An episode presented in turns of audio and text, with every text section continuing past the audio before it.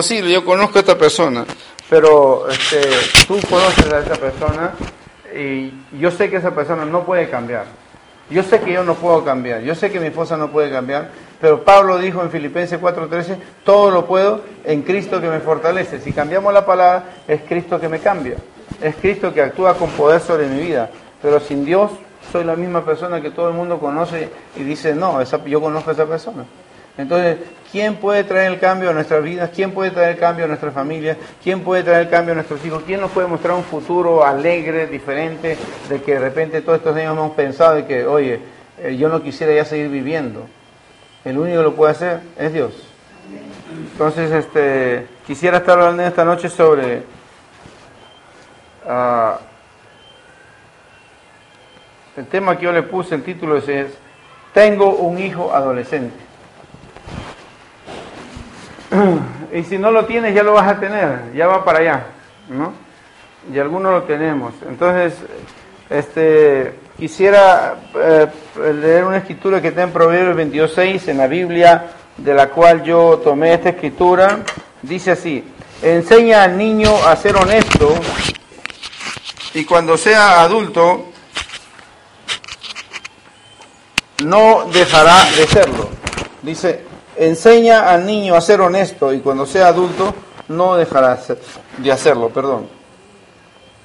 Entonces, ¿qué es lo que está diciendo la Biblia? Enseña. ¿Qué nos dice? Enseña. O sea, este, lo dije hace algunas clases atrás cuando comenzamos a, a tratar el tema sobre los hijos, que a los hijos hay que enseñarles. Todo lo que yo no lo enseñe, ellos van a presuponer que es así. Ellos presuponían, ellos pensaban, ellos creían que era así, ¿no? Por ejemplo, muchos habremos escuchado de que hay niños este, que juegan con niñas al papá y a la mamá, al doctor y a la enfermera, y tú entras a un lugar y de repente se encuentra un niño sobre la niña, con ropa y todo, y están haciendo cosas que ya sabes a qué están imitando, ¿no?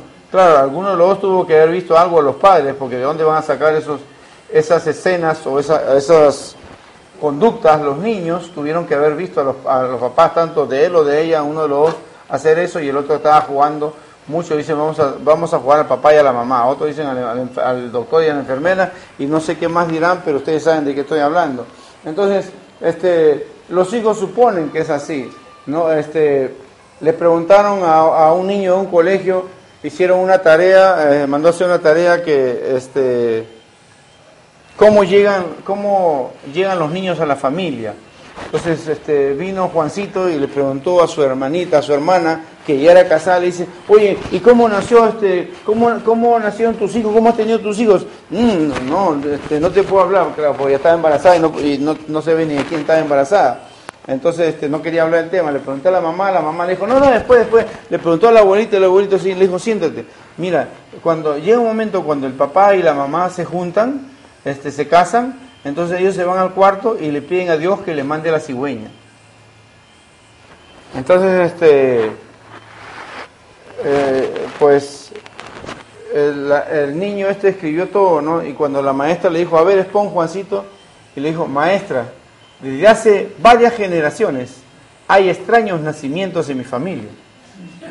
Dijo, porque el niño ya sabía la verdad y toda la familia con el cuento de la cigüeña, ¿no? La hermana no quiso, no quiso enfrentar el tema porque estaba pasando un momento amargo, la mamá no le quiso decir nada porque dijo no es tiempo, y la abuelita le dijo el cuento de la cigüeña, ¿no? Entonces, pero el niño ya sabía que un, un hombre y una mujer se juntan físicamente y pueden procrear, ¿no? Entonces, este, nosotros tenemos que enseñar a nuestros hijos. Cuando se trata de enseñarle a la hija, Siempre el papá dice, todavía no es tiempo. Bueno, cuando sea tiempo la vas a ver con barriga. Ahí vas a descubrir que se te pasó el tiempo. ¿No? Entonces, este, uh, yo me acuerdo que a mi hermana, la última, la, la, quinta, yo siempre le decía, oye, los besos son en la boca, cuidado, si te hacen otra cosa ya no es beso, ¿no?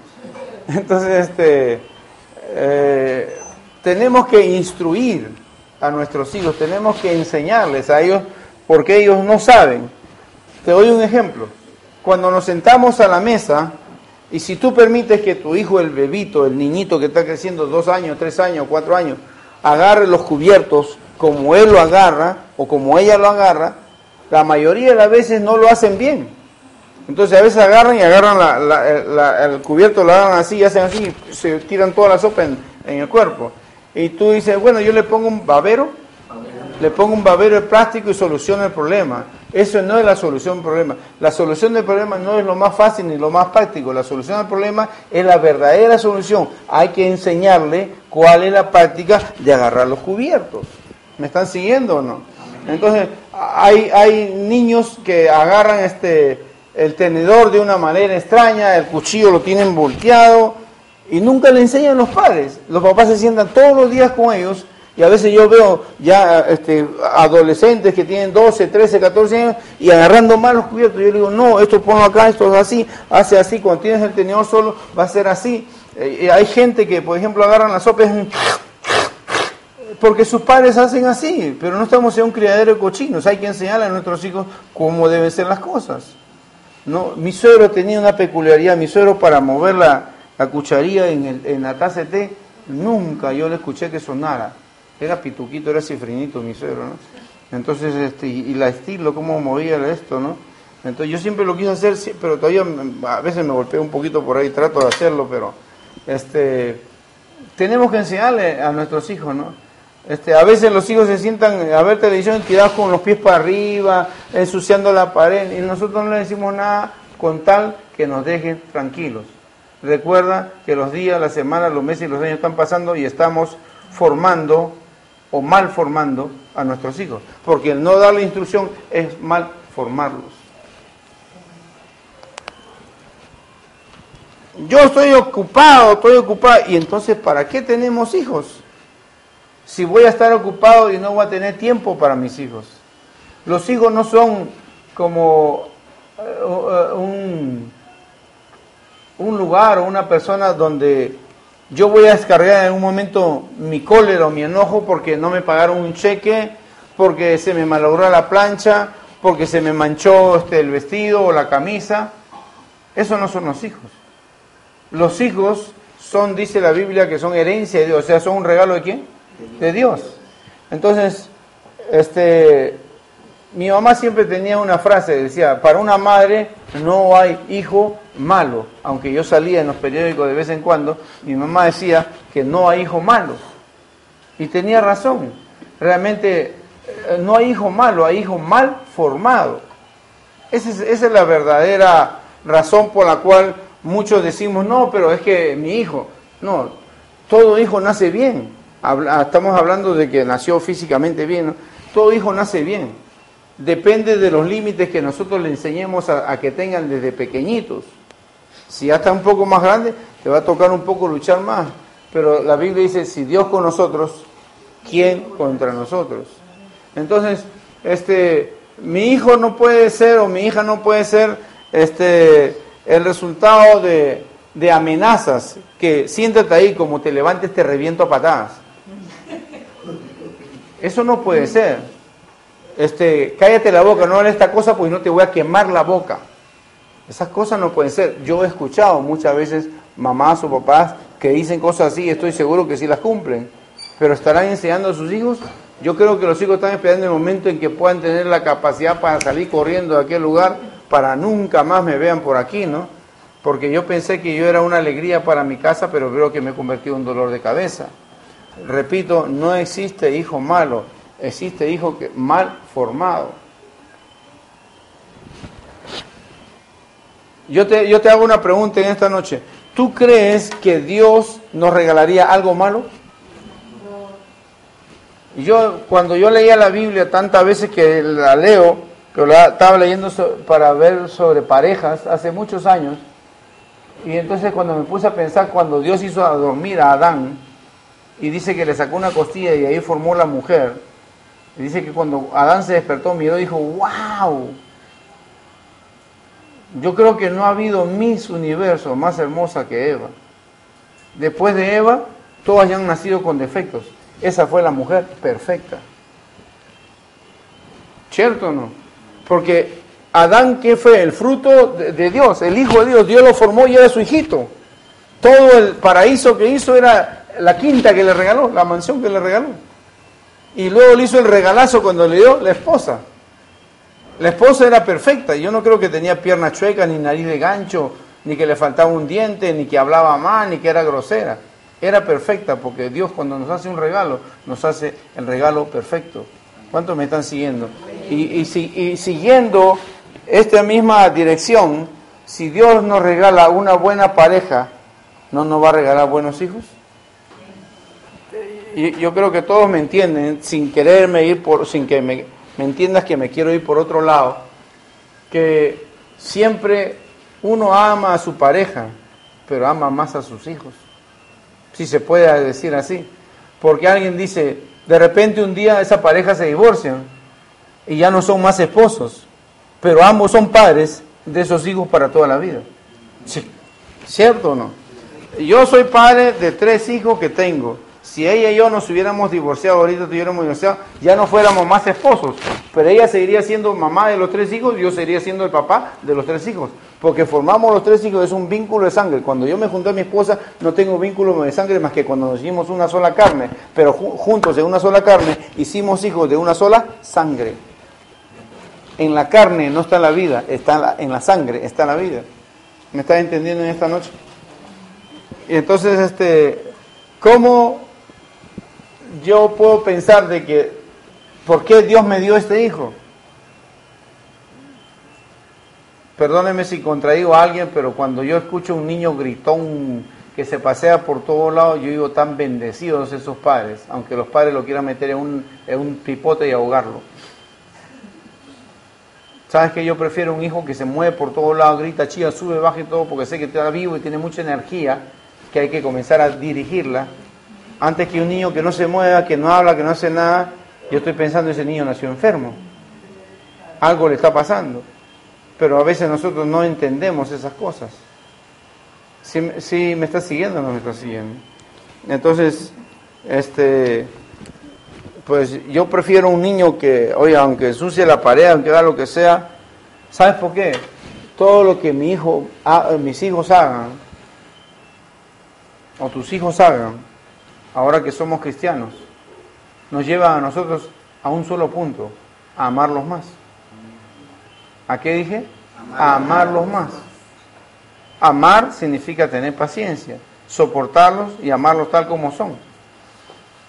No le pidas a Dios que te dé un niño como lo de la televisión, porque eso están actuando. Pregúntale a su mamá cómo son en su casa.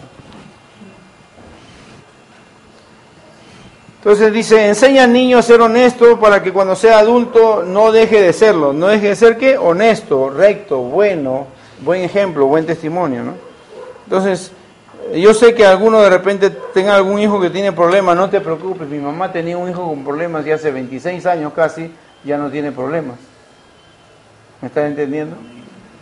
Entonces, hacer el mal para un hijo es actuar según sus criterios y según el mío, desobedeciéndome. Cuando yo digo que mi hijo hace el mal, es que mi, hijo está actuando según sus criterios, pero yo pienso me está desobedeciendo. ¿Por qué digo esto? Porque cuando yo no le enseño el hijo cómo se mueve, según sus criterios, según lo que aprende en el barrio, en los vecinos, el primo, la prima, el colegio, la escuela, donde sea, ahí recoge información. Entonces, si yo no le enseño él agarra información de otros lados, que siempre la va a agarrar, pero nos toca a nosotros enseñarles a nuestros hijos qué cosa es lo correcto y qué no es correcto. No te digo qué es bueno y qué es malo. A mí me crió una tía y mi tía creyó que era bueno regalarme una moto cuando yo estaba en cuarto año de secundaria. Y con esa moto me caí y me abrí el codo. No fue una gran herida. Y mi papá me vio y le dijo a, a su hermana, devuelve la moto. Mi tía devolvió la moto para no tener problemas con mi papá, su hermano, y me compró un carro Hillman de tienda. Y yo iba al quinto año de secundaria en auto al, colegio. Mi tía pensó que era bueno, pero ahí es donde yo empecé a fumar marihuana. ¿Sí me entiendes? O sea, no todo lo que nosotros pensamos que es bueno es lo correcto. Lo correcto es lo que nos va a enseñar día a día la palabra de Dios. ¿Cuántos están conmigo? Entonces, este, no, no es bueno, este, no es correcto muchas veces lo que la tía, la madrina, la abuela enseñan. porque si no tienen a Dios no es lo correcto. Será bueno en su propia opinión, pero lo correcto, lo exacto, lo preciso va a ser lo que está escrito, ¿dónde? En la palabra de Dios. ¿Me están entendiendo? Eh, un psiquiatra puede decir, este, eh, señor Juan y señora Marta, este, yo veo que por todos los problemas que ustedes están pasando, lo mejor es que se plantee el divorcio. Y ya como la amiga de acá le dijo a ella divórciate, como el, amigo allá de la oficina le ha presentado otras chamas, entonces él dice, bueno, sí creo que tenemos que divorciarnos porque ya no vamos más. ¿Será lo correcto? Yo pienso que no. Ahora si alguien está divorciado aquí ya, ya pasó, ¿no? Estoy hablando de, de qué es lo correcto, ¿no? Entonces, este, porque siempre la gente te va a decir cuando tiene mucho problema con una persona, divórciate. ¿No?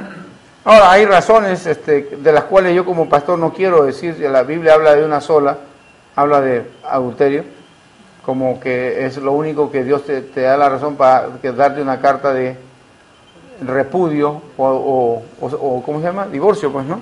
En términos modernos, divorcio, ¿no? Dice Lucas 2.42, cuando cumplió 12 años, está hablando de Jesús, subieron ellos a Jerusalén conforme a la costumbre de la fiesta. Una vez acabados los días de la fiesta, mientras ellos volvían, el niño Jesús se quedó en Jerusalén y sus padres no lo supieron. ¿Me estás entendiendo o no me estás entendiendo? Nosotros tenemos que empezar a saber todos los asuntos de nuestros hijos. Ahí tenemos un ejemplo claro y muy alto. María y José, los padres de Jesús. Ellos creyeron que estaban haciendo bien y se iban, estaban felices, regresaban ya de la fiesta. Y cuando de pronto, ¿y dónde está Jesús? No lo viste, no lo viste. Preguntaron a todos los que venían con ellos, no estaba.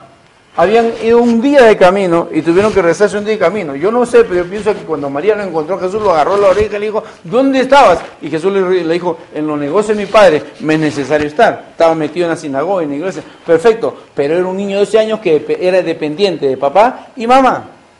Pero mientras ellos se iban y los papás estaban trabajando o haciendo sus cosas, ellos no sabían lo que estaba pasando con Jesús. Muchas veces nosotros estamos haciendo nuestras cosas y no sabemos lo que está pasando con nuestros hijos.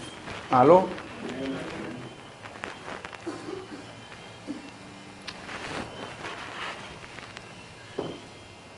Por eso debemos, número uno, conocer el estado de cada hijo. Ningún hijo es igual al otro.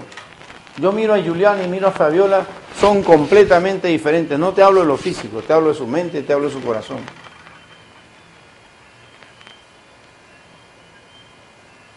Y bueno, nosotros somos cinco.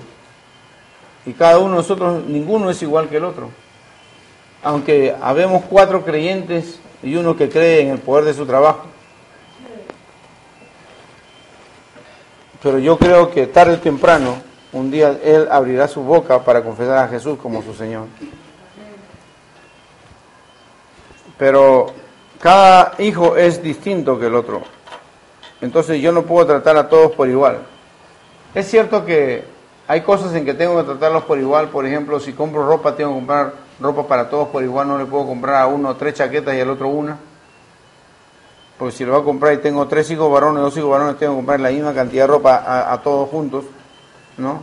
Ahora, claro, tienes hijos chiquitos, por ejemplo, que eso ni, ni, se dan cuenta de lo que los vistes, le puedes poner cualquier trapo. Ya tienes un hijo más grande, de 12, 13 años, ya el chamo quiere, oye papá, ¿cómo me vas a comprar estas cosas? Esto parece que de un niño, o parece del payaso Poppy, papá. Por favor, dame otra cosita, déjame escoger, ¿no?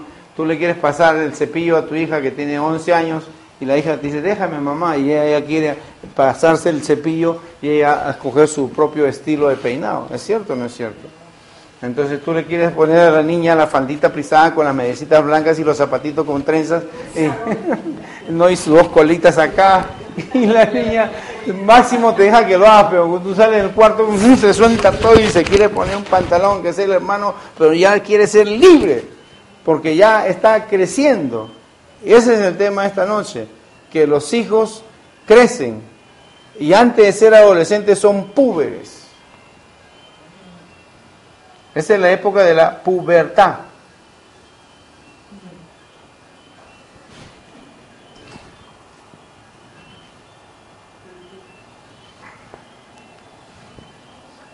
Entonces yo debo ser muy esforzado, dedicado, para saber en qué estado se encuentra cada hijo mío. Por ejemplo, no, una niña, ¿no? Que era niña y de pronto se va asustada al cuarto y habla con la mamá y algunas lloran, otras ríen. ¿Qué está pasando? Le vino su, su se pintó de rojo el cuarto. Algunas se asustan y otras, otras están contentas como, mamá, ya voy a ser señorita. ¿No? Entonces, y, y los niños agarran la afeitadora de papá y medio que se cortan toda la cara porque ellos dicen que ya tienen barba, porque se miran las pelusas a la luz del sol, dicen, ¿viste los pelos? ¿Viste los pelos? Entonces, esa es la época de la pubertad, donde comienza a diferenciarse el niño que está creciendo. ¿Cuántos me están siguiendo? ¿Sabes qué? Si, si teníamos un poco de experiencia con tres hijos, pues Dios nos ha dado experiencia ahora con muchos hijos y muchas hijas, niños, púberes, adolescentes, que realmente ya un día vamos a agarrar un posgrado con mi esposa en este asunto. Y la edad de la pubertad y la adolescencia son puros cambios. La pubertad es sinónimo de yo lo puedo.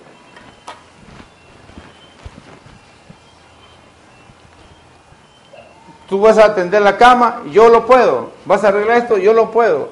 Eh, quiere hacer muchas cosas y ellos ya no te dejan que te metas porque ya su cuarto, en su cuarto tienen, en su dormitorio tienen su mundo. ¿Te das cuenta que la mayoría de las niñas traen un diario? Cuando eran niñas, niñas, no tenían nada, lo único que querían era estar jugando nada más y ni siquiera diferenciaban si eran niñas y niños, todos jugando juntos y revueltos. Pero ya cuando la niña comienza a preocuparse de, que quiere arreglarse por ella misma, cuando el niño ya no quiere que le, estar con pantalones cortos, que tienes cuatro hijitos hombres y los cuatro están con pantalones azules y camisetas de cuadro los cuatro, ¿no? Y cortados todos igual, le deja una cosita redondita aquí arriba, ¿no? Su corte de platabanda ahí.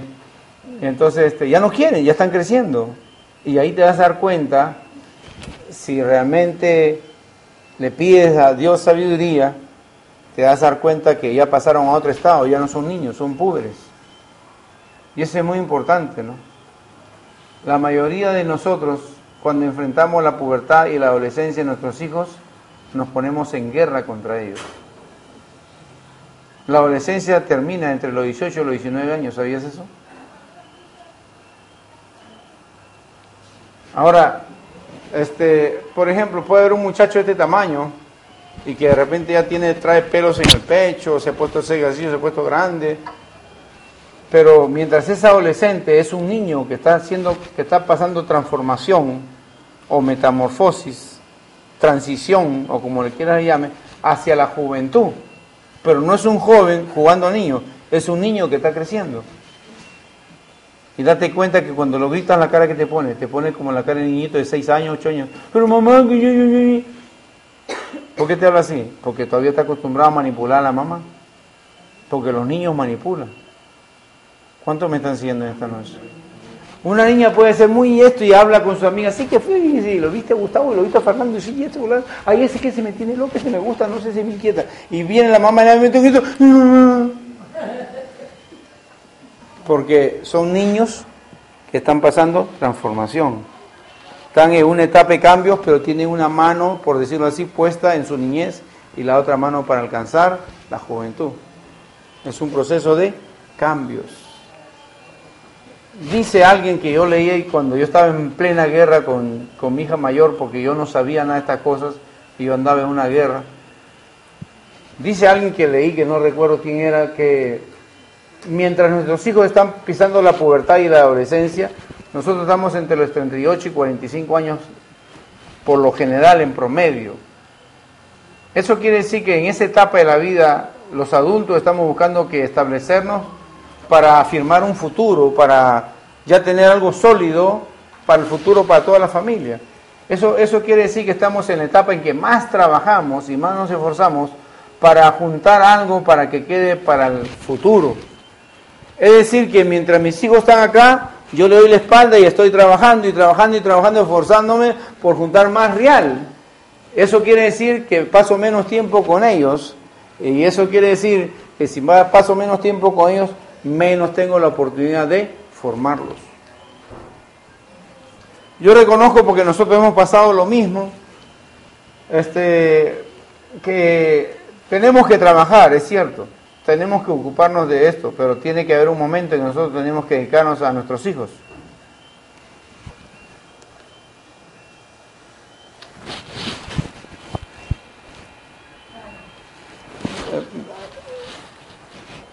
Pienso, ¿no? Este, por lo que veo a Emanuel, ¿no? porque ya Fabiola ya está en su casa. Este, cuando escucho hablar a Emanuel, yo puedo darme cuenta de que él ama lo que sus padres amamos. Emanuel no odia lo que nosotros amamos, él ama lo que nosotros amamos. Es decir, que al enseñarle un estilo de vida, a él le gustó ese estilo de vida. Fabiola también, Juliana también, pero este, como un día Fabiola le dijo, si hubiera sido varón, tú no estuvieras en ese lugar. Como Fabiola quería ser el heredero, ¿no? Entonces, este, y ahora le salió jefe, nuevo jefe, en pocos años nuevo jefe. Entonces, este, y yo puedo verlo, ¿no? Este, que a veces él habla, aconseja y todo. Yo digo, tantos años ha pasado en su poca, en su corta vida viendo lo que hacemos nosotros y también allá en la iglesia de Lima, pero es lo mismo. Primero lo vio en la casa para que él pueda tomar la decisión de que voy a prepararme a Lima. Si no le hubiera gustado lo que hacemos nosotros, ¿para qué hubiera querido subir un avión? Para nada. Entonces, y, lo veo que aconseja, ahora aconseja más chamas que chamos, ¿no? Dice porque hay más chamas que chamos, no piensen mal. Este, y en la mañana lo he visto con su Biblia, y yo estoy leyendo y está leyendo. Y entonces me dice, ¿qué está haciendo? Estoy leyendo. Yo también estoy preparando una enseñanza para los jóvenes. Me ¿Cómo crees que se pone en mi corazón? Contento, ¿no? Contento porque veo que lo que enseñamos a nuestros hijos, hubo muchas cosas buenas para que ellos abrazaran esos principios, esos valores, esa carrera, etcétera, ¿no? Escucho a mi nieto que dice que va a ser pastor. Estaba en Perú, estábamos en Perú ahorita en la conferencia y nos tocó una semana muy bonita con los otros nietos, con los hijos de Juliana, que su papá nos lo dejó ahí toda la semana. Y entonces este dice que Jordán le dijo a su papá, papá, yo quiero terminar el liceo, colegio, el colegio, quiero hacer esto, quiero estudiar acá, que esto, lo otro. Entonces el papá le dijo, ya, yo te voy a apoyar. Como el tercer día que estaba con nosotros, se fue con el papá y regresó. Entonces el papá me dijo, ¿sabes qué? He tenido una reunión de hombre a hombre con mi hijo y él me había dicho que quería esto, esto, esto, esto. Pero ahora dice, papá, olvídate toda la conversación pasada. ¿Sabes una cosa? En nuestra familia hay una casta de pastores y yo no quiero ser la excepción. Entonces dijo, este, mi, tú eres pastor, mi abuelo es pastor, el tío Panche está preparándose para ser pastor y yo no me quedo por fuera. ¿Sí me entiendes? Y tengo otro aquí que dice lo mismo. Entonces, este, claro, yo eh, eso no lo puedes imponer. Pero como decía la vez pasada, si tú eres mecánico y tu esposa es secretaria, un día ella va a dejar de ser secretaria para venir a trabajar en la oficina del taller, ¿no? Siempre la familia comienza a abrazar lo que uno tiene como una visión familiar, ¿no? Entonces, este, y los hijos tienen que tener una visión de futuro. ¿Sabes una cosa? Por años trabajé en consultoría organizacional y cuidado que me dan la mitad cada uno. Así. Ah, bueno, entonces este, no te preocupes, que esto se pone y se saca. Hay otras cosas que se salen y ya no se pueden poner. Los dientes. Entonces, este, este entonces, este, muchas veces nosotros queremos que nuestros hijos sean lo que nosotros fuimos o no pudimos llegar a ser. ¿no? Pero qué lindo es impulsar el sueño de nuestros hijos. Ahora para eso, si tú le enseñas a tu hijo que es bueno este, ser un, no sé si será la palabra, un científico nuclear, un arquitecto, un ingeniero nuclear, pues seguramente que él va a abrazar eso, ¿no? Pero ¿para qué sirve la tecnología nuclear? Sino para hacer guerras, para hacer bombas, para destruir, ¿no? Entonces, este, de repente le enseñas que sea abogado, que sea ingeniero, está bueno, pero lo primero que tiene que haber en, el corazón de nuestros hijos es Dios. Porque si, cuando, si nosotros ponemos la semilla de Dios en nuestros hijos, ellos siempre van a tener amor por sí mismos y amor por los demás. Si no pones a Dios en el corazón de tu hijo, ellos van a ser egoístas y siempre van a pensar primero yo, segundo yo, tercero yo, y si queda algo para mí. Y cuando tú estés viejo o vieja, ni siquiera se va a acordar de ti, porque fuiste tú el que me enseñaste esos principios, primero tú y último tú. Entonces no va a, no va a haber sitio para papá o para mamá. ¿Me están entendiendo? Decía este, que la pubertad es sinónimo de que yo lo puedo, ¿no? Y todo es lo que ellos quieren hacer es probar, probar, probar. La adolescencia va más allá. La adolescencia es independencia. Ya no puedo más con mi papá, ya no aguanto a mi mamá. Ellos no me comprenden. Ellos no son de mi generación, ellos son viejos. Es lo primero que piensa todo hijo cuando yo está... El puber va tanteando, va probando, y lo primero que quiere el, el, puber es probar, ir probando, y el puber siempre quiere ver qué le pasa con los, con los mayores. En, en, las, en, las, veces o en los tiempos que he podido trabajar con, con gente, con este, muchachos de, los colegios, siempre la misma actitud de todos los más chiquitos. Los púberes están esperando a ver qué hacen los adolescentes para ellos seguir el mismo camino. Y no son hermanos, son compañeros de colegio. Pero así, es una generación así, puro pedacito así, de 10, 11, 12 años, 13 años. Ya los 14 ya son más mantones, ya que las muchachas y todo, la camisa abierta y se creen ya, no sé, este, esos muchachitos de las series, ¿no? De televisión. Y a los 15 años, desgraciadamente, ya la mayoría están en drogas. Por eso que si nosotros no formamos a nuestros hijos en principios, y uno de los principios más grandes que tiene que ver es la familia,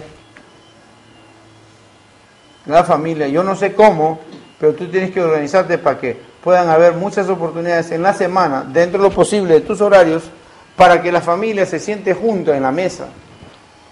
Porque eso es un principio vital, un principio que siempre se va a pasar de generación en generación. Mi abuela ponía una mesa para 16 personas yo no conocía a mi abuelo porque estaba muerto, pero mi abuela siempre ponía una mesa para 16 personas y eso a mí se me quedó grabado. Mi mamá ponía una mesa para los que éramos ahí y a mí siempre se me quedó grabado hasta que cambiaron los horarios, hicieron horario corrido. Mi papá tenía un horario, mi mamá otro horario, mis hermanos un horario y otro horario. Y entonces este, los horarios corridos que hubieron en Lima, o sea, cambios de horarios, dividieron la familia pero a mí no se me ha olvidado, a mi esposo no se le olvidó y siempre le digo, tenemos que hacer esto en familia, tenemos que hacer esto en familia, porque es una de las cosas que jamás se van a olvidar de tus hijos, el sentarse en familia. ¿Sabes lo que significa lo feo? Yo sé que quizás alguno de ustedes lo pasa. A veces, a veces también yo lo, yo lo paso muy poco. Por ejemplo, yo salgo más temprano aquí a orar, a hacer cosas, mi esposa sale después, oramos juntos, pero a veces yo estoy haciendo cosas, yo estoy haciendo cosas y no estamos juntos a desayunar, pero estamos esperando uno al otro. Yo creo que 100 de 100 días de desayuno, de repente 98 juntos y dos no juntos. Me parece que es un buen promedio, ¿no? Entonces buscamos que hacer eso juntos, en el almuerzo. Ya la cena ya hay desbande, ya. cada uno su fruta por acá, su pan por allá. Pero por lo menos eh, buscamos que mantener un patrón para que eso se establezca en la familia. Qué raro o qué feo es de que llegas a la casa y encuentras un papelito rosado, bien bonito, un sticker ahí pegado en la nevera. Eh, el tupper amarillo y el topper verde limón son tu almuerzo, caliéntanos en el microondas. En el microondas, ponle dos minutos. ¿Dónde está el amor?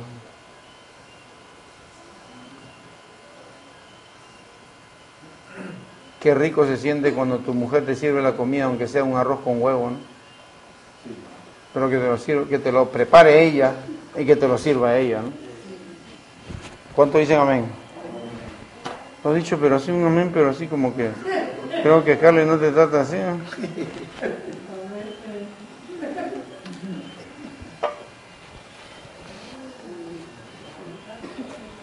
Los hijos se portan mal, y ya termino en cinco minutos, por favor. Los hijos se portan mal por falta de conocimiento.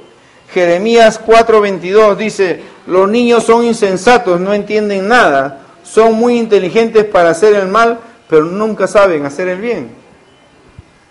Dice, los niños son insensatos. ¿Qué cosa es insensato? Necio. Que no tiene conocimiento, no tiene formación, no tiene sabiduría. No entienden nada. Son muy inteligentes para hacer el mal, pero no saben hacer el bien. Decía hace un, rato atrás que hacer el mal es actuar según su propio criterio y hacer el bien es obedecer y seguir los consejos de los padres. Pero como Jeremías 4:22, este, pero cómo, cómo los hijos pueden hacer lo bueno si los padres no se lo enseñamos. Entonces yo no le puedo decir, mira, métete al internet en Google y busca portarse bien. ¿No? No le puedo decir, mira, aquí te traje, conseguí esta guía en el kiosco periódico, léela y obedece y sigue esto que te va a ir bien en la vida. No.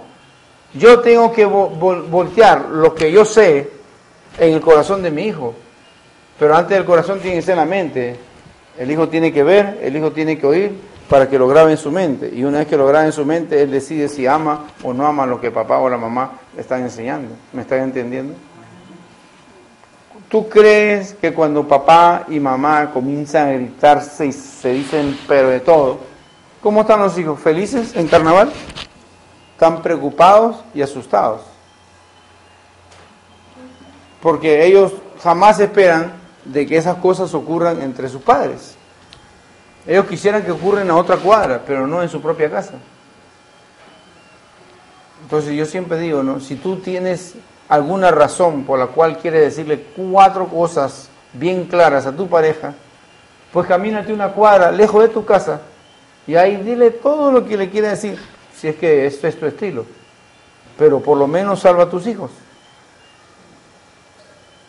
¿Sí me están entendiendo? Es que yo se lo tengo que decir fresco, fresco es lo que le está entrando a tus hijos. Y no es nada bueno. Cuando tu hijo se pare delante tuyo y te conteste, y tú le digas, cállate la boca, ¿por qué me va a callar si tú no te callas la boca con mi papá?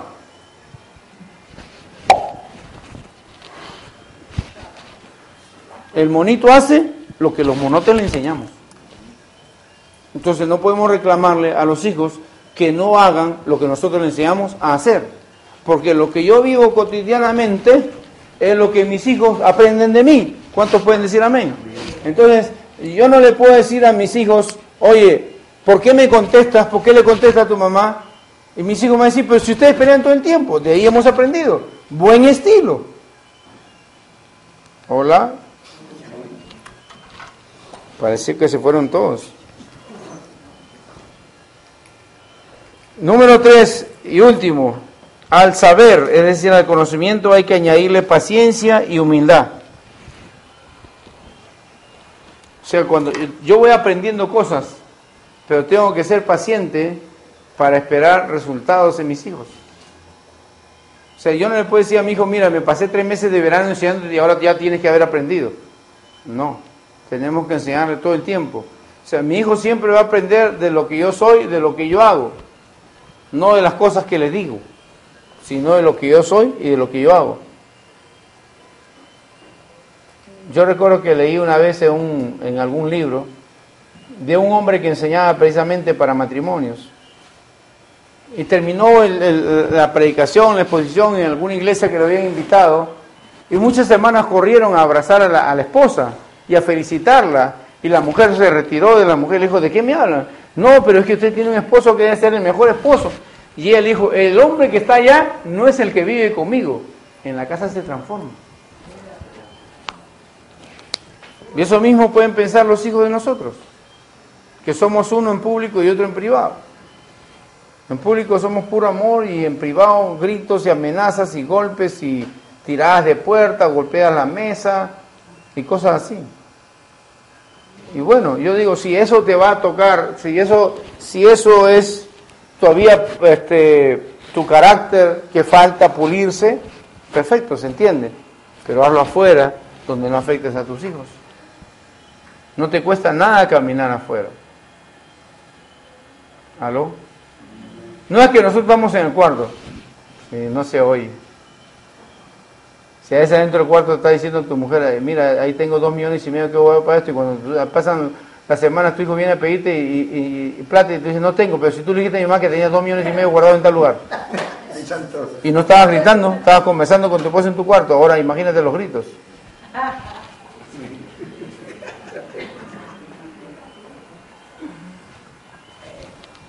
¿Me están siguiendo? Mm, Gálatas 6.9 es un versículo que ya todos tenemos que haberlo aprendido en memoria.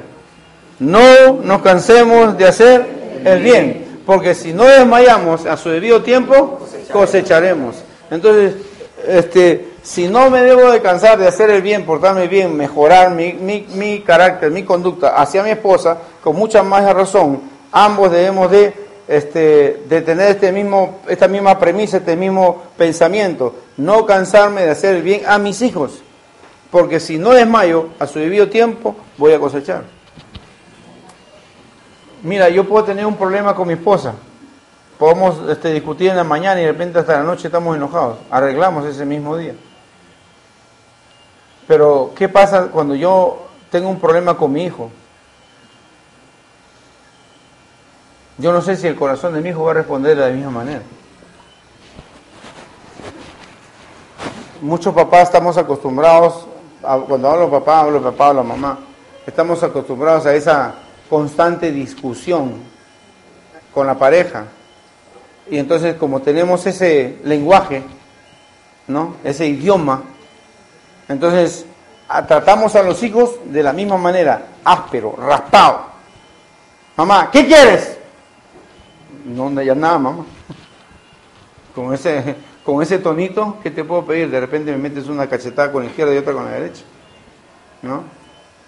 Entonces, este, papá, ¿me puede dar plata? Pero ya te di. Pero papá, me diste cinco bolívares hace cuatro semanas.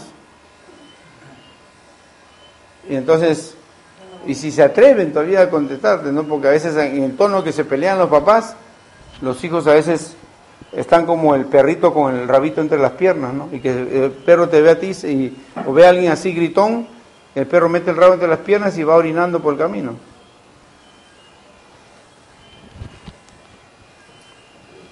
Entonces nosotros necesitamos prepararnos nosotros. Esta es una preparación. ¿Cuántos pueden decir amén? Es una preparación. Este es un conocimiento, esta es una instrucción para nosotros como padres para poder aplicar tanto para nuestra pareja y tanto para nuestros hijos. Y entonces yo me estoy preparando, ¿no? Entonces estoy adquiriendo conocimiento, estoy adquiriendo saber, pero al saber tengo que añadirle humildad y paciencia. Humildad para reconocer de que yo no soy la persona perfecta y que tampoco puedo pedir perfección a mis hijos. Paciencia para esperar que cambien. Te vuelvo a decir, aquí hay mamás que me han dicho, usted no sabe cómo son mis hijos. Y yo siempre le digo, regálamelo, pero con papeles y todo. Si me vas a regalar y después me vas a quitar cuando ya esté bien, no vale la pena, ¿no? Pero si me lo dejas y ya lo puedes visitar ya como una hermana de la iglesia, ¿no? ¿Sabes qué? ¿Con qué no pueden los hijos? Con esto, mira. Imagínate que esto es una cobija gigante, ¿no? Y una cobija que hace tapa, ¿no? Dice que el amor cubre multitud de pecados. ¿Qué cubre multitud de pecados? El amor. El amor. ¿Qué dije? El amor. Entonces, yo tengo que tener paciencia, que es parte del amor. ¿No? Es una etapa del amor. Primero Corintios 13 habla de muchas etapas y dice, el último es el amor. Pero está hablando como que es el amor en formación. Un renacuajo pequeñito es como un pececito negro que nada en cualquier acequia. Cuando crece, ¿qué es? Un sapo gordo. ¿Cierto o no?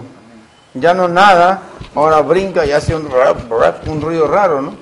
Pero que hubo una transformación, una metamorfosis. Nuestros hijos tienen que pasar una metamorfosis, un cambio, pero el cambio tiene que ser para bien y no para mal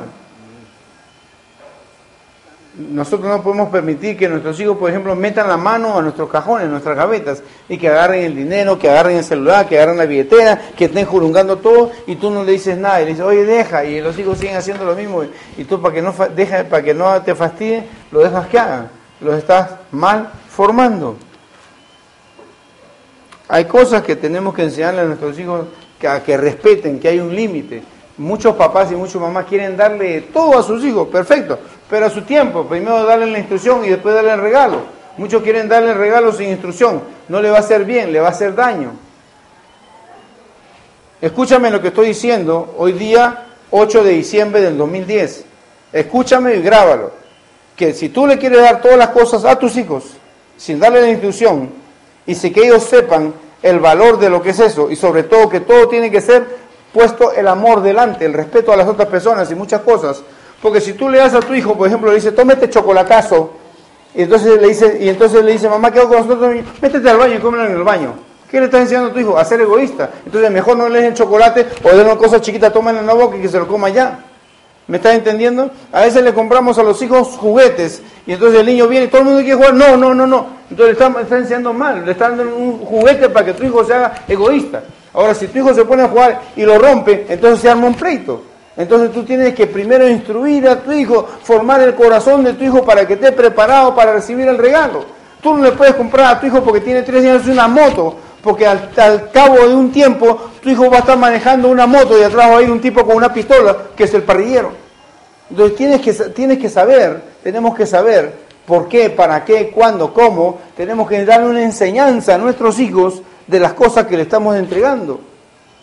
Yo siempre he dicho que para mí el celular eh, tiene algo bueno y muchas cosas malas. Yo lo dije hace muchos años, le dije, ¿sabes qué? De que existe el celular con camarita, las chicas se agarran, se abren así, se toman foto aquí. Los muchachos se abren, se bajan esto y se toman foto así. Yo las he visto, he visto los, los celulares con esas fotos. Entonces, ese lado no es práctico. Eh, eh, un muchacho agarra una dirección de una página porno y se la manda a una muchacha. Esa, esa, esa parte no es, práctica. Ahora, claro, muchos padres también pensamos, mi hijo necesita un celular porque está en colegio y si le pasa algo, esa es la parte, la parte, digamos, que podría ser la parte conveniente, pero hay cosas que son buenas y hay cosas que son más malas que buenas. Entonces tenemos que enseñarle a nuestros hijos a usar. Mi papá fue y le dijo a mi tía, ¿por qué le compraste moto a mi hijo? Yo no sabía manejar moto. En esos pocos días que aprendí, dando una vuelta, una redoma, había un poquito de arena y me raspé, me raspé el codo, ni siquiera se abrió. Mi papá se puso, pero en la carne, como decimos. Y fue, gritó su hermana, dijo, devuelve la moto, y mi, tía devolvió. Entonces, a mí nadie me había enseñado que era una moto. Y déjame decirte que por los siguientes años, todo lo que yo me acuerdo de moto es marihuana. Todo lo que mis recuerdos de moto es marihuana. Entonces, el tener una moto nunca es para, hacer cosas. Ahora, si tu hijo ya tiene 20 años y tu hijo quiere que, que se haga mototaxi o que, sea, que trabaje en mensajería, quizá ya sea otra cosa. Estamos hablando de trabajo, estamos hablando de una forma de ganarse el trabajo. Pero no porque tengo dinero y porque puedo, le compro lo que sea a mi hijo. Te aseguro, hoy 8 de diciembre del 2010, anótalo bien, que vas a sufrir y vas a llorar por no haber hecho caso a lo que este hombre te está aconsejando. Porque muchos padres dicen, yo puedo. Bueno, si tú eres Pancho Villa tú eres mexicano y tú puedes mandar todo lo que... Hazlo, hazlo. Pero hoy día Dios te está dando un consejo, te lo puedo decir absolutamente que es el Espíritu Santo que te estaba hablando. Éxito no es lo mismo que fama. Y aquí después de esto ya nos vamos a la cama, no te preocupes. Vamos a dormir ya. Éxito no es lo mismo que fama. Yo fui famoso, pero no tuve éxito. Fui famoso porque aparecí en muchos periódicos, pero no tuve éxito. Porque los negocios que cogí todos eran ilícitos. Entonces tuve fama, pero no tuve éxito. ¿Sí me entiendes? Hay mucha gente que tiene fama.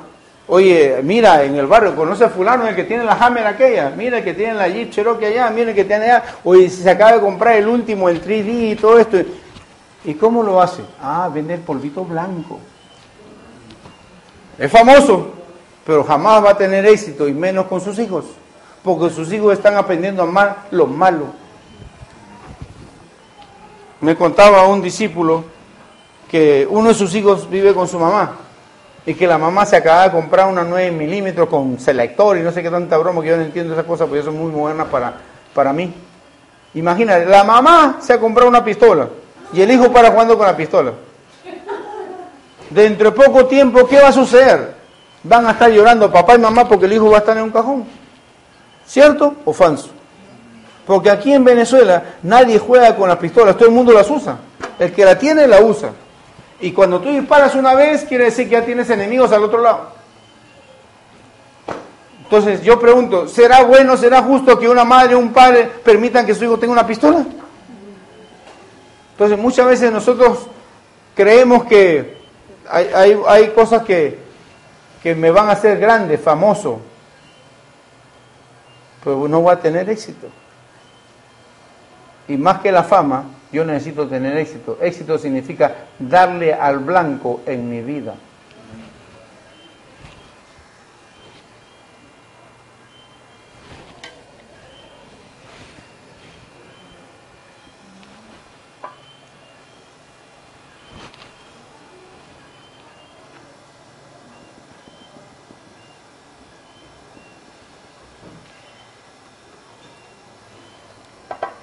¿Cómo le puedo dar yo al blanco de mi vida en la época en que mi hijo está entrando a la pubertad o a la adolescencia, siendo uno con él o con ella? ¿Qué cosas quiere decir siendo uno? Que nunca le digas tú a tu hijo, hijo o hija, me avergüenzas. Entonces ya no eres papá o ya no eres mamá. Piensas en ti, en tu reputación, en vez de, tu, de, de pensar en tu generación. Mi papá fue con un periódico y una revista a visitarme un calabozo de la policía de narcóticos. Y me dijo, hijo, te felicito, estás haciendo famoso el apellido. me dijo, pero quiero decirte una cosa, no importa lo que tú hayas hecho y que yo sé que estás equivocado, yo nunca voy a dejar de ser tu padre. Mi papá no era cristiano en esos años.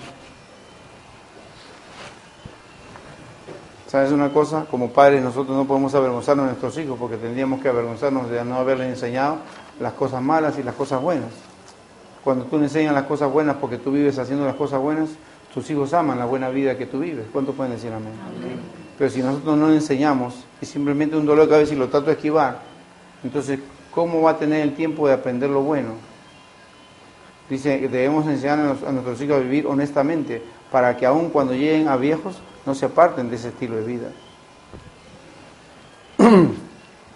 Dice una escritura, con esto te quiero dejar una meditación Jeremías 9:21, porque la muerte ha subido por nuestras ventanas y ha entrado en nuestros palacios para barrer a los niños de las calles y matar a los jóvenes de las plazas.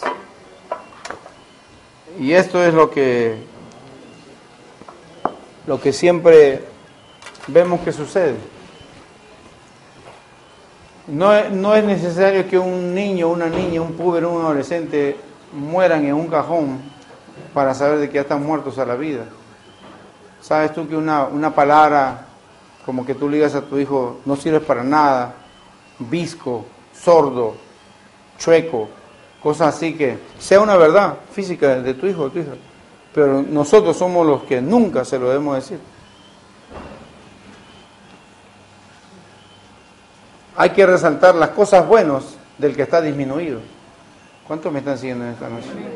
En vez de, burlarte, de atacarlo por un defecto físico y que viene de tu genética, ¿no? Por ejemplo, hay personas que tienen un sexto dedo en el pie, tienen un dedito montado ahí, y que tú te la agarres con eso y le digas cosas y que el diablo y broma así, tú estás haciendo un daño tremendo en ese corazoncito. De repente tu hijo salió con la nariz chueca, los labios, qué sé yo, cualquier cosa, ¿no?